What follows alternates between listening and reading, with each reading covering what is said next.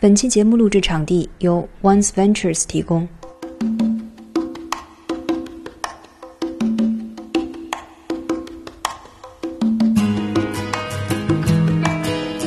次说的理由是因为北京这边在清理违章建筑，感觉像记录了外国作者对中国整个国家观察的变化的这么一个意义在那。因为元龙就是上海一家很老牌的音乐书店嘛，就在徐汇区另外一个特别有标志性的叫武康大楼的地方的底层给了他们一个店面。我觉得它只适合开在音乐学院旁边，因为刚讲到说书店为什么连这种最自然的策划都不做，他们招的这些营业员，他们只要有餐饮背景就可以。想卖那本书叫《乳》。都这儿给他发一个消息说，你的乳房已经涨价了，就会花个一亿元去扶持两百家新开的书店，政策上给很多的优惠。最近三年对书号的限制，还有对引进书的比例的限制，对出版社来说也是一个挺大的打击。我觉得你可不可以容忍，比如说一家店在某一方面特别符合你的品味，但是在另外一方面，它需要在门口摆一个七十周年，来帮他解决掉一些政治上的问题。我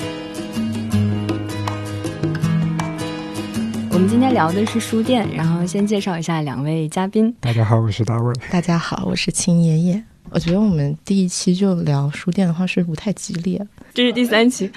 其实关于书店的这个节目，我们想了很久，没想到这两三个月里面，关于书店的新闻特别多。嗯，出现了很多像开新店啊，然后关店啊，然后因为不同的原因关店之类的事儿，我们就觉得哎，好像有了一个更确切的锚点可以去聊这个话题。最近大家也碰巧正好去了很多不同的书店，嗯，感觉都有一些自己的体会或者有一些评论想要发表，然后就正好把大家凑在一起，可以聊一下这个话题。我知道秦爷爷刚刚从北京回来，正好碰上了老书虫最后的几天，可以跟我们讲一下你当时。是在那边看到了什么？什么感觉？我去的那会儿是他的营业的最后一周，店里面就充满了离别的气息。是什么样一种？我那天去的时候，他们有一个活动，然后是有个叫不靠谱的组织在那边做表演。他们也用老书虫那个场地，就老书虫，他说是一个书店，但是我觉得它的核心的功能其实是在北京办各种各样的文化活动。对，可以先给我们介绍一下老书虫在什么样的位置，然后通常什么样的人去，为什么它消失，是大家会这么感慨？就老书虫是坐落在三里屯，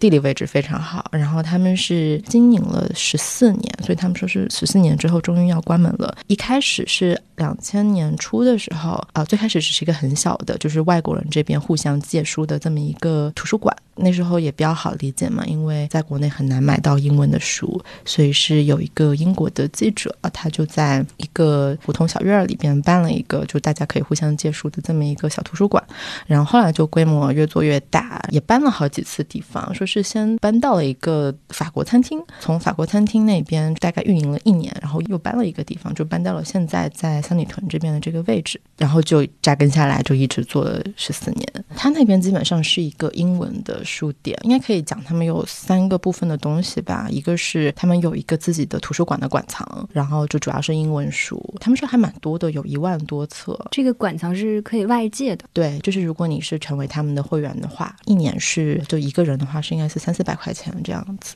然后就可以从那边去借书。然后你也可以有个家庭账户，然后五百多块钱那种全家人在那里借书，所以馆藏还不错。嗯，然后另外一个部分就是他们有一个小的书店，就是卖新书，然后主要是英文。的书，嗯，然后还有个场地，就是他们经常会在那里办办活动，大大小小，还有老书虫文学节的时候，他们也会在那办活动。所以我觉得它的定位确实是相比一个说是一个书店，更像是一个就是文化交汇中心，特别是那种中心文化的一个。地标，嗯啊，因为在那边的话，基本上是你，如果你是外国人，你中文必须好；然后你是中国人的话，你英文又必须好。他们办的一些活动也是这种的气质，比如说你可能去那边有一个脱口秀的话，他们也会在那边办英文的脱口秀，会有很多中国人去参加和中国人去听，所以它是这么一个独特的跨文化的一个交叉点的地方。所以它这次关了的话，就很多人也会觉得挺可惜的。而且老书虫这个地方，它办的是不错的，就你一进门，它天花板上挂了很多。红灯笼，然后是有那种橙黄色的绸布。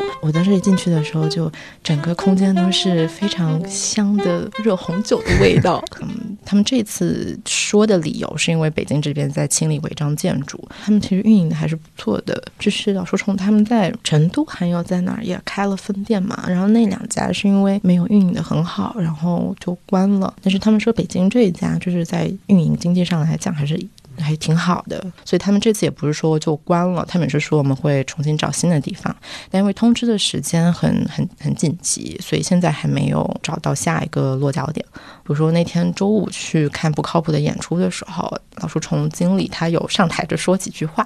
然后就就说呃最近我没怎么吃饭，然后都在喝酒，呃然后说嗯刚开始开的时候来的人特别多，因为当时北京没什么竞争，然后后来就大家都到别的地方去了嘛。现在老树虫要关了，然后你们又都回来了，所以他们要卖英文书的话，也是需要通过中途去进口吗？还是说自己可以有一个渠道？其实这个我不是很清楚，他们卖的规模也很小，嗯，所以可能也管的没那么严吧。他们主要还是做那个图书馆那边。我查一下资料，就是他说最开始最早那一批老书虫的英文馆藏都是从英国那边的二手书店淘回来的，对，在放在慢船上几个月的时间，终于到了中国。一本书的全球之旅。然后他们选的书基本上都是跟中国有关系，起码我那时候看到的那一面墙里面基本上是中国相关的。比如说有一本是零八年左右出版的一本美国作家写的书，我当时一看就是觉得哇，零八年的时候跟现在真的好不一样。零八年的时候，他的卷首语他写的是说，美国应该意识到中国这个国家正在发展的非常迅速，他们要崛起了。就意思说，你零八年的时候是你要专门写一本书，然后那本书是包括中国的很多方方面面，然后主题是说大家来看一下，你看中国这个国家你起来了，你要看一下他们的力量，就觉得说美国的或外国的作家他们来写中国，然后来老书城这边来办活动，他们的书就留在那面墙上了。所以老书城它是有一个就感觉像。记录了外国作者对中国整个国家观察的变化的这么一个意义在那，而且其实可能比大家印象中的他们发现一些变化会更早一点。可能很多人觉得，嗯，大家意识到中国这崛起或者威胁是二零一一年或者更晚的事情，但其实可能更早就有人看到。嗯，真的。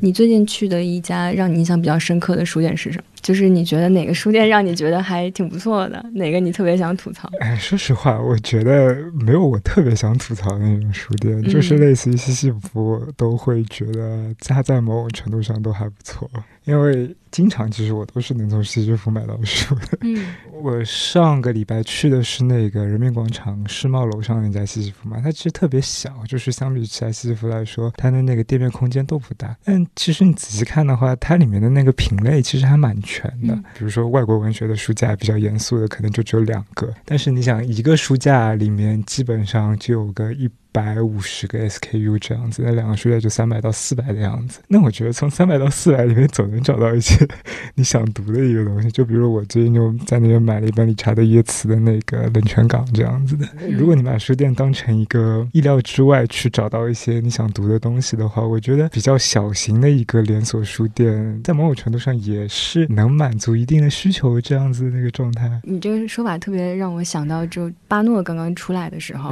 大家对他是非常。好评的，因为它规模其实还蛮大的，就等于说帮大家告别了过去在报刊亭里面那种就是想要什么呀，然后还要被老板呵斥的那种。它其实提供了一个稍微全的一个库存，然后大家能够找到自己想要的书。但有的人可能他的要求是上帝视角的，他会整体的去看这个书店，比如说他书到底怎么选的，然后它的排布的位置，然后它留出的空间，包括它的收入大部分是什么。很多人还会说，哦，西西弗的收入可能是。他，你到柜台。每个人都会问你要不要办卡，对，我觉得是属于每一个新的媒介出来的时候都会这样子的嘛。你想，你刚刚说到巴诺出来的时候，大家会这么评价他，然后其实亚马逊刚出来的时候，大家也是这么评价他的。他们就是说，因为亚马逊的库存量其实相当于是无限的，一些可能平时永远卖不出去的那些书，你都可以在亚马逊上面找到。然后他们就以此来标榜一些亚马逊的一些好啊、不好啊之类的一些东西。那其实我觉得，你从检索的角度上来说，所有的东西都是有可能被找到，也有可能找不到。要的一个状态。库存一大了之后，它反而是对读者来说提出了更多的挑战，就是如何从过量的信息当中去筛选一些信息。对，这其实是一个个效率的问题。你如果有没有时间去一本本的去挑一本出来，还是他能够给你挑一个你更喜欢的？嗯嗯。那如果按你这个说法的话，你怎么评判一个书店好还是不好呢？你的标准是什么？你找我录节目之前，我也想了很久这个问题。对我来说，我不太愿意去评价一个书店好还是不好，因为我觉得不同的书店其实它面向的群体不一样。只要你能满足某一个特定群体的一些需求的话，我觉得它都可以被接受吧，而且它都应该是被接受的一个状态。这样，我觉得以我的读书速度来说，我光 follow 出版社他们引荐的一些东西，我就已经没有什么多余的时间和精力了。所以，我觉得在某种程度上，连锁书店在这方面都是能满足的。那你会觉得哪些书店会比西西弗更好？肯定是很多书店都会比西西弗做的更好了。比如说万盛嘛，万盛它的文学其实就是走进去以后，右边进门，然后有一个很大的一个空间，它都是跟外国文学相关的东西。然后他们整理的也非常好嘛，按照国别，然后按照小说、戏剧，然后按照文学理论的方面都是能够展开的话。在那边，因为它的文学的库存量肯定要比，比如说我刚刚说的世贸那家西西弗要大得多，那你可能能找到你想读的东西的几率会更大一点，然后你也能够更有可能去遇见一些你平时没有意识到它存在的一些东西。所以我觉得在这个程度上，我觉得万圣比西西弗好的地方就是它足够大，它能。包容更多的那个书在里面，这样吧。就可能有人会觉得说，这连锁大型书店会有一些不屑，觉得独立书店才是书店的精髓。但我觉得大众的东西也有好的，有一个质量上乘的连锁书店是也很重要的一个事情。比如像我觉得成品就做的确实还蛮好。哎，所以说到这个，我觉得那个元龙的新书店，其实在某种程度上是一个可以拿来对比的一个例子。因为元龙就是上海一家很老牌的音乐书店嘛，然后它非常专业，然后里面有很多跟音乐相关的一些东西。但是那天我们去看的时候，你会发现，其实呃，元龙开在武康路那个新店，它因为过于专业了，反而对于我们这种不是音乐专业的学生来说，它是一个没有。效用的一个存在，真的很适合开在音乐学院旁边。对，它，我觉得它只适合开在音乐学院旁边，因为它里面一半的那个架子上摆的都是乐谱，各种的钢琴的、小提琴的，然后单簧管的这些东西。我觉得对于我们来说，他们就是相当于是无效的。不过，我觉得上海这么大，还是很多人会有这个需求吧，喜欢音乐或者说想需要乐谱啊。我觉得。对吧？因为对上海有信心。但说到乐谱，我觉得它更悖论的一个东西就是，你知道你要什么样的乐谱的时候，那个网上都能够解决你的需求。这样，嗯，因为它更加的标准化，感觉，嗯，很标准化。元龙原来的那家店其实还开着，我们可以简单介绍一下元龙。刚刚大卫已经介绍过了，它是开在音乐学院附近，然后在复兴中路上的一家店。然后它原来呢是在九十年代的时候破墙开店，就是当时有一个政策，就是你能把自己家的的房子在沿街的那个地方打开一个破洞，你就可以自己开店了。但那个其实是一个暂时许可的东西，它没有特别明文的有效性。所以在一五年的时候说，哎，你这东西是无效的，要把你这个把墙给封起来。后来的话，《好奇心日报》写过一个文章，就是记录了一下这个城市更新的一个过程。再后来的话，这个店其实。保留了下来，就是它靠近音乐学院那家店其实还是在的，嗯，然后横幅街道所它所在那个街道的区就是徐汇区的政府，因为这件事情比较有影响力吧，然后也觉得这是一个文化相关的东西，能够做一个文化地标，所以就在徐汇区另外一个特别有标志性的叫武康大楼的地方的底层给了他们一个店面，然后也就是象征性的收一些租金，因为对于这种小的书店来讲，书嗯租金是特别大的压力，就是你基本上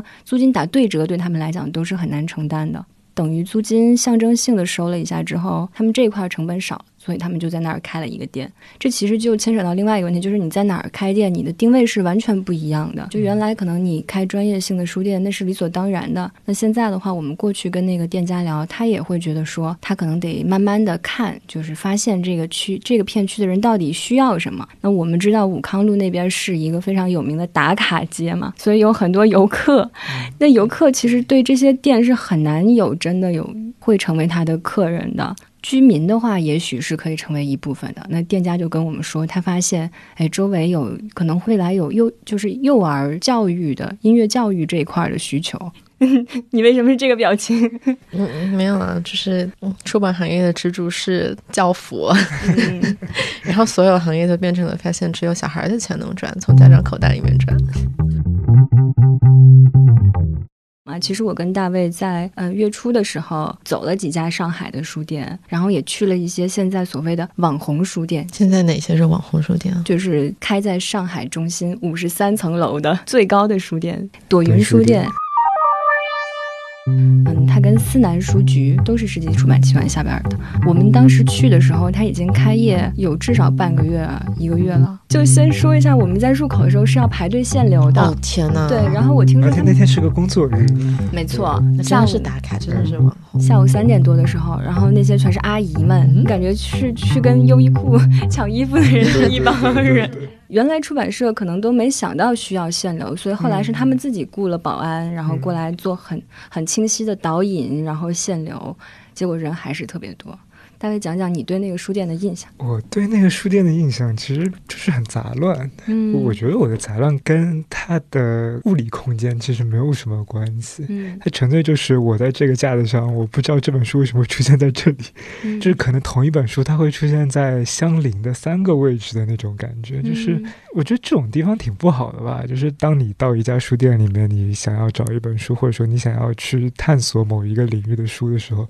你就会发现你自己完全不知道该去哪里找这些书。嗯为此，我会觉得这是一个书店一个最大的一个败笔吧。它的设计上其实还是挺讲究的。它不是有分区嘛？它就是刚进去的时候是白色的那个区域，嗯那边感觉更加像一个商场的感觉，嗯包括它摆的那个书，感觉面积全是就像一堵墙，它只是一个用来装饰的墙面。包括那边可能大家更多是想要到阳台上去看一下这个五十三层楼，看下去上海景观。好像后来到了另外一个深色区域，就它那个区域是挺挺有趣的，就是上海中心是一个圆圆的，然后它中间嗯方方形的那一块儿，主要的其实是不能用的，它是镂空的，它沿着边上有一圈。然后你走到那个深色区域的时候，那个区域好像分区还挺明显的吧？对，那个地方分区还挺明显，但我就是说白色的那一块，它就非常、所以说听起来他们还有颜色的分区吗？你从白色走到一个深色的地方，而且那个不是很连贯。对嗯，哎我感觉它就是一个消防通道一样的地方，把客人从白色的区带到一个深色的区，但是嗯那个深色的区就人非常少，我怀疑百分之九十的上去的人都没有注意到那边还有这样一个空间。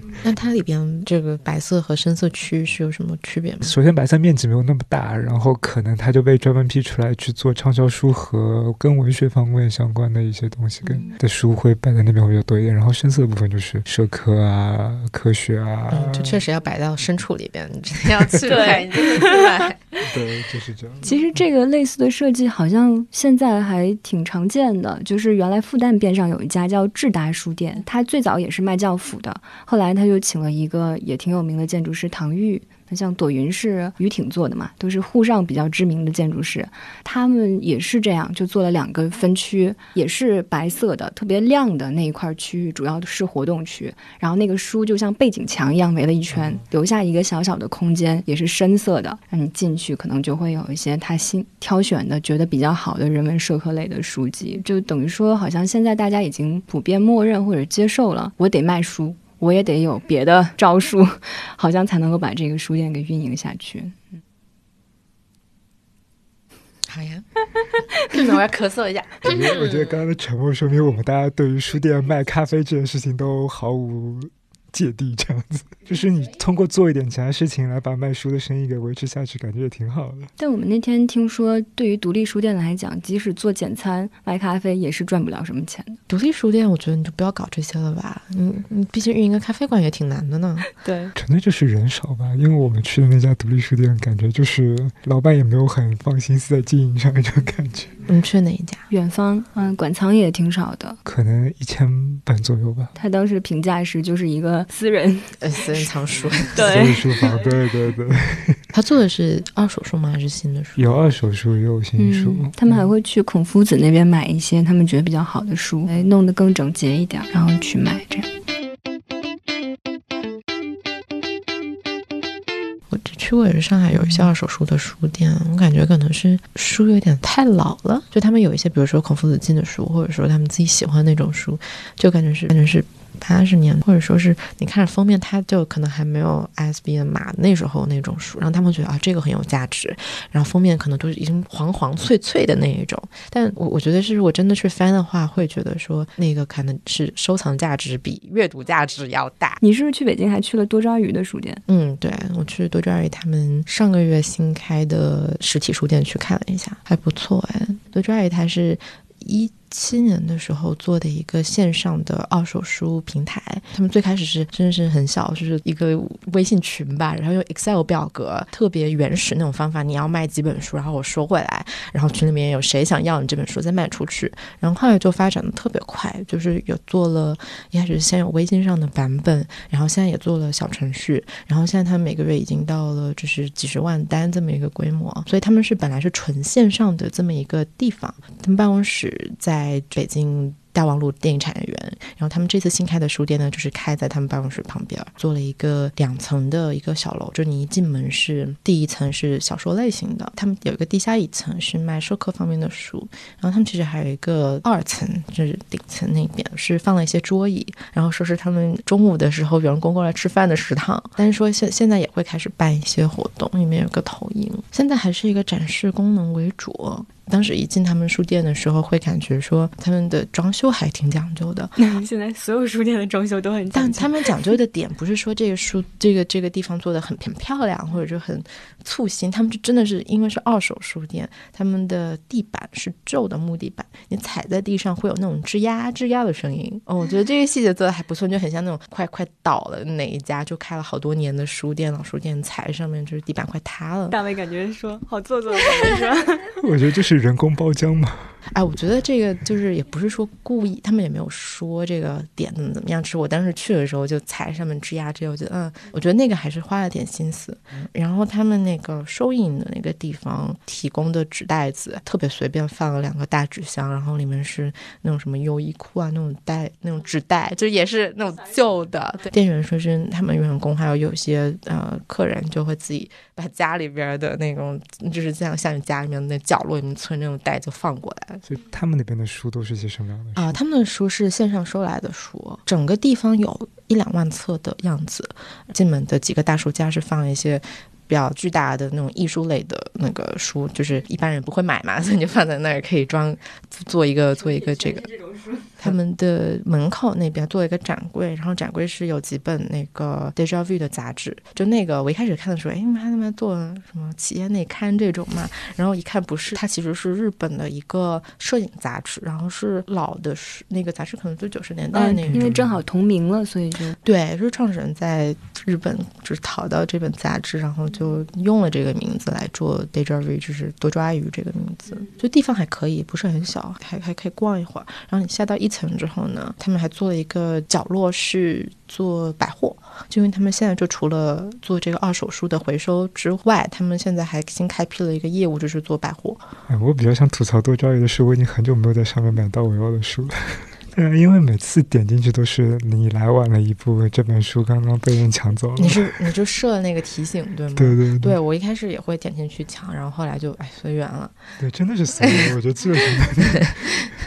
我我觉得这个推荐机制上确实是，如果你比如说你一下子推给好多人，那可能就是大部分人是抢不到，会就沮丧啊，对吧？所以我在想，中国的二手书市场的流通率是不是不够高，以至于其实你很难买到你想要买的书？所以他们现在开始就是会再给你推送一个说你可以卖这些书，就是你当时从他那儿买的，就说这个书现在涨价了，你可以再把它卖掉。嗯，他们最近是因为双十一嘛，然后就有一个涨价回收。嗯，对我当时看到有人。在豆瓣上还发了一个说想卖那本书叫《乳房》，然后就豆就是豆这儿给他发一个消息说你的乳房已经涨价了，请赶紧来卖吧。那像他们有一个经营上的压力吗？比如说他们有没有估计过开一个书店可能需要什么样的成本？之后他们能够维持多久？这个我倒没问。不过感觉他们这个开这个实体书店，我觉得是因还是因为依托他们线上这个嗯模式来做的，所以他们跟一般的书店肯定是非常不一样的。他他们现在这书店的位置也比较挺不好的，因为离地铁站你还得走个一点多公里啊那种，所以现在来的人其实不是很多。他们最近有又买了买了一个新的仓库，所以他们才说涨价，然后大家把书卖给他们，因为你嗯嗯租了一个新的仓库，对对对，就因为这个原因，所以就是让大家去给他们卖书。嗯，我是去年一八年夏天的时候去了一下他们在天津那边的仓库，嗯。然后我感觉去仓库的感觉跟去书店的感觉确实很不一样。你去仓库就真的是一个工业化流水线，就跟你说书店，嗯，买个咖啡，然后一边挑一下书啊，这种两两个世界。但他们就是你的书卖给他们和你的书你要订单他们发过来，确实就是在这么一个工厂的地方帮你把整个流程完成的。嗯，对，你的书就是他们就会一面是收很多来的快递，嗯然后就拆包、拆包装，然后去呃扫码，然后入库。入完库之后呢，你要对那个书进行清检，所以他们就会有一个流程是啊、真的是一排人在那边，然后坐在一个箱子面前，然后把书放进去，是一个玻璃箱子，然后你把书放进去之后就消毒是手工磨砂，啊就有一些书，比如说啊你的那个书的书，呃，就是边上是发黄的，嗯。或者说有霉点，就是或者说那个书的封面是有一些脏了那个地方，嗯，你真的确实得用非常原始的方式，用砂纸把那个边上磨掉，然后这个就是是一个真人坐在一个他们改造是用一个昆虫箱。改造的一个地方，就是两只手伸进去，然后书就哦。放在里边，所以那粉尘不会飞出来嘛。然后那箱子有一个小风扇，然后就会可以把那个灰尘都收集在一个袋子里边儿，就是那个嗯箱子拖着个尾巴，嗯。所以这些都不不是机器做的，都是人手人手做的。嗯。然后还有那个封面有脏的东西，就用橡皮擦那种擦擦擦擦擦，对，然后就把这本书就好就翻新了啊。后来还要去再去塑封一下那个膜，我不知道他们现在还做不做了，因为当时也是说还还有对吗？嗯，嗯，因为当时说这个封那个膜可能是也是一个挺大的浪费嘛，因为你每一本书，你你你都要去重新做一个膜，然后这个膜是你送到另外一个读者的手中，你就要把它撕开，就其实是一个作为一个做二手书流通的，嗯。会觉得说这个是一个另外一部一个的浪费。对，嗯，对。但当时也是因为有些人可能会抱怨说，这个书就相当于是它一个证明，说你处理过这本书，对他其实还是想给你制造一种新的感觉，虽然对就让你知道说这本书我们清洁过，我们处理过了，它已经包上了膜了，嗯所以你收到的时候，你还有个嗯还拆包装这种快感。对，嗯确确实对于买到的人还是会感觉好一点吧。所以我正好想问这个问题，就是你觉得中国可能会有那种很成熟的二手书交易的市场吗？就包括线上和线下的。在他们出现之前，没有一个特别好的，比如像以前你可能就孔夫子上面，嗯但你一般也是真的想找那本书，你才会去孔夫子买买，对对吧？嗯嗯，或者说线下那种二手书的书店，我觉得就很很随机，它那个嗯选品可能也是真的是收藏价值比较大，所以我觉得他们当时进来的时候，为什么发展这么快？我觉得确实是有这个需求。其实你还提到一个问题，就是你嗯看到很多二手书店，你觉得它的书很老很旧，你觉得它是一个古文市场的一个东西。对，对，那所以你觉得像这种可能不到，因为多抓鱼其实也不收两千年以前的书啊，反正它是有一个规定的。他好像是不是说没有八十年代以前的书吧？反正反正我觉得，那个时间还挺早的，反正是二开头的，嗯，肯定就是说它好像，反正如果不收两千年以前的书，你觉得它算一个二手书商店？对我感觉其实就不是，它其实有点像，就像刚刚说的，他还是想让你觉得你买到的是一个新书，对，而且它的那个折扣价现在因为很多电商它的折扣也非常低，有时候你会去比对的话，对对它的价格未必会比你买一手买新的要便宜。啊，对，我觉得特别是买新书的话，可能真的是在那边买的很最迟的书是那种十几年前出版，当时定价本来就低，那当时还能买到二十二十块钱定价那种书。你现在你看新书，去新书店一看，我靠，怎么都五十的？对，换了 很多版本。所以我觉得其实多抓鱼的那个生态跟他们自己有时候想要对比的日本的那个二手书的那个生态就是完全不一样的。嗯你像像东京，他们有很多的，就是有一个厅上面全是那种旧书店嘛，然后它里面的书真的是旧书，几十年以前都有这样子。嗯，但多抓鱼感觉它就像是一个实心的书籍的再流通的一个方式了。对，但我觉得也是不错的，因为好像过去的大家对嗯旧书店好像默认它就是一个古玩市场，就是你去淘、淘一些嗯宝贝，但其实书很多时候它不是一种闲情雅致，它很多时候是功能性的，或者你是是一个日常的必须，那它把它流通起来可能还不错。对我以前去过，就是潘家园那边，他们也有一个这种旧书市场嘛。然后我当时跟一个嗯日常会去那边淘书的人，然后跟着去的，所以我们那天是可能是早上四五点就出发了，然后是这个是等到他们正式开市之前，就有很多书商就一麻袋一麻袋那种书就会放在那儿，然后就每个人带个手电筒，然后就会扒开那个麻袋，就很多人在用手电筒在翻，然后。就那种书，还真的不是说你真的是喜欢书，你去看。就来的人很多是为了淘书，然后淘有价值的书，然后放到孔夫子上面去卖。我我那天逛，我这真的是后来一本书都没买着，因为他们那些书就真的是要么就是封面发黄，然后就觉得也内容不是特别重要。那他可能看是说，比如说有没有作者签名。嗯，比如说是不是一个很稀有的版本？然后我觉得这个跟多抓鱼他们现在做这种，嗯，你说的大众读本，其实完全不稀有。你只是真的想读，我觉得是两个不同的方向。然后以前的旧书的市场是更偏向于像潘家园、孔夫子他们那种的。